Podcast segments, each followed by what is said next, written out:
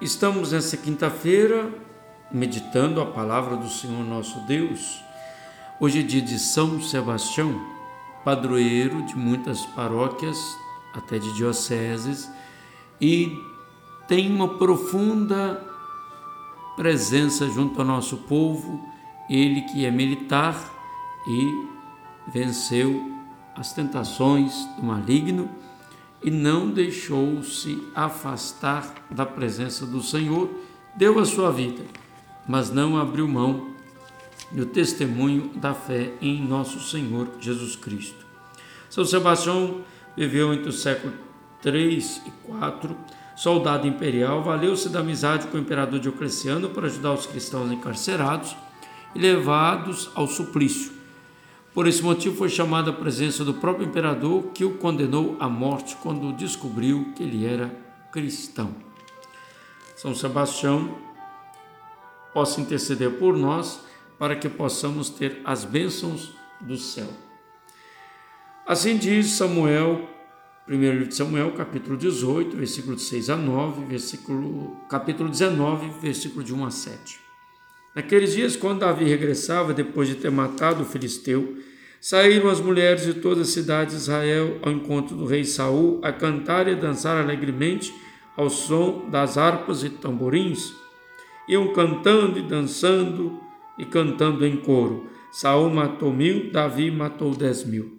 Saul ficou muito irritado, levou a mal estas palavras e exclamou: Dão dez mil a Davi e a mim apenas mil só lhe falta ser rei.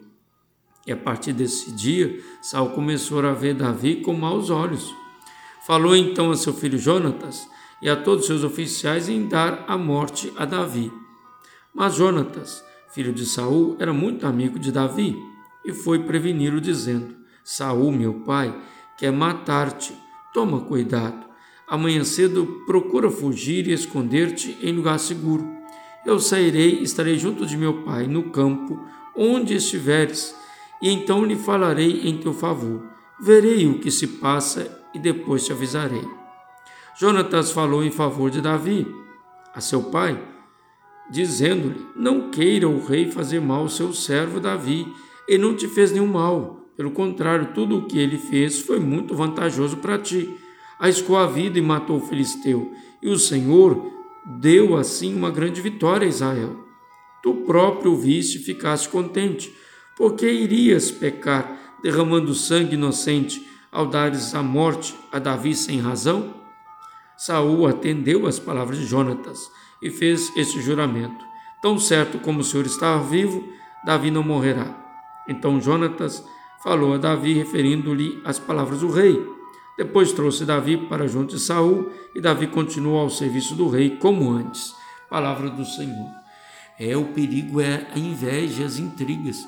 Às vezes até as pessoas de bom coração nos levam a perceber se estão dizendo verdades e as pessoas de má coração também aumentam os casos para e os causos para a gente ter um pouquinho de irritabilidade, inveja e aí o inimigo que tanto nos tenta a perder a paz interior, nos leva a aguçar o pior de nós mesmos, nossas próprias paixões.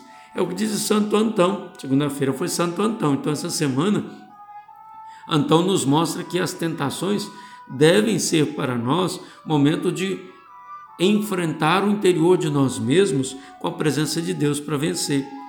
E vencer inveja, vencer crises de poder e ter humildade de coração. Jonatas é, intercede por Davi. Ele é sensato, uma amizade verdadeira.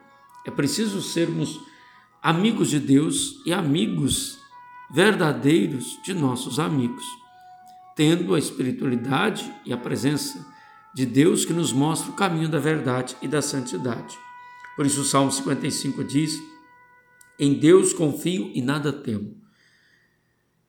Compadecei-vos de mim, Senhor, porque os homens me calcam os pés e lutam sem descanso para me oprimir. Os meus inimigos esmagam-me sem tréguas. São tantos, ó Altíssimo, os que me fazem guerra.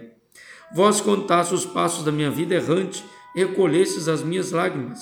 Ecoarão os meus inimigos no dia em que eu vos invocar. Bem sei que Deus está por mim. Eu enalteço a palavra de Deus, enalteço a promessa do Senhor. Em Deus confio e nada temo. Que poderão fazer meus homens? Meu Deus, hei de cumprir as minhas promessas. Oferecer-vos-ei sacrifícios de ação de graças. Esse é o mistério de Deus. Esse é o salmo que Davi reza. É o salmo onde de fato confiamos na presença do Senhor. É preciso pedir ao Senhor que tenhamos a promessa garantida no coração, porque Deus é fiel. Por isso que Saúl diz: tão certo como o Senhor está vivo, Davi não morrerá. E não morrerá mesmo. Segundo a maldade de Saúl, não, mas segundo viverá sobre a bênção do Senhor. Quando Saúl fala isso, não é Saúl, mas Deus dizendo: Davi não morrerá por tuas mãos, Saúl. Por isso o Evangelho de São Marcos, capítulo 3, versículos de 7 a 12, diz assim: que naquele tempo Jesus estirou-se com seus discípulos a caminho do mar e acompanhou uma numerosa multidão que tinha vindo da Galiléia, também da Judéia e de Jerusalém, da Idumeia e da Transjordânia e dos arredores de Tiro e de Sidônia, veio ter com Jesus uma grande multidão para ouvir contar ou por ouvir contar tudo o que ele fazia e queriam escutá-lo. Disse então aos seus discípulos que lhe preparassem uma barca para que a multidão não apertasse. Como tinha curado muita gente, todos que sofriam de algum padecimento corriam para ele a fim de lhe tocarem. Os espíritos impuros, quando viam Jesus, caíam a seus pés e gritavam: Tu és o Filho de Deus. Ele, porém, proibia-lhes severamente que o dessem a conhecer, que falassem. Palavra da salvação. Glória a vós, Senhor. É como o povo cantou as maravilhas que Deus fez na vida de Davi, o povo também vai ao encontro do filho de Davi, o Rei eterno Jesus Cristo, para que sejam curados. Como Davi libertou Israel da opressão dos filisteus, Jesus nos liberta da opressão do demônio. Por isso, Santo Antão vai também dizer que é preciso pedir ao Senhor as vitórias sobre as tentações, porque as tentações podem nos tirar do caminho de santidade. E com as tentações, nos esforçamos para vencer. Confrontados, queremos crescer. Mas é preciso o encontro do Senhor para escutá-lo, não só para ser curado. Muitos de nós queremos o milagre, mas não queremos a conversão. É preciso querer a conversão. Às vezes a gente vai à procura de um padre, de um pastor, porque fala bem isso, aquilo, as vaidades, mas não queremos conversão, queremos um milagre fácil, queremos a resposta fácil, queremos ir porque ouvimos dizer, há uma fama, mas não há uma experiência verdadeira que nos leva à mudança. Por isso, é preciso estarmos atentos para não escutarmos os espíritos impuros que dizem: Tu és o Filho de Deus, para a gente ou ter medo da mudança, ou pior, queremos só um milagre fácil para estarmos tranquilos neste mundo. Não é assim. Nós precisamos ter a graça de Deus. São Sebastião não fugiu, ele foi flechado, não morreu com as flechas, foi jogado de qualquer jeito, foi curado por uma senhora cristã que o encontrou, cuidou das feridas, ele voltou a Diocleciano e continuou o seu trabalho para mostrar que o Deus de Israel Deus, nosso Senhor Jesus Cristo, esperado e prometido, era o Deus verdadeiro. Aí ele foi morto a porretadas até de fato vir a extinguir o hálito e o sopro de vida neste mundo. Mas ele continua intercedendo por nós. A oração de São Sebastião diz assim: São Sebastião, vós que derramastes vosso sangue e destes vossa vida em testemunho da fé em nosso Jesus Cristo, Alcançai-nos do mesmo Senhor a graça de sermos vencedores dos nossos verdadeiros inimigos, o ter, o poder e o prazer, que fazem viver sem fé, sem esperança e sem caridade. Protegei com a vossa poderosa intercessão de toda doença corporal, moral e espiritual.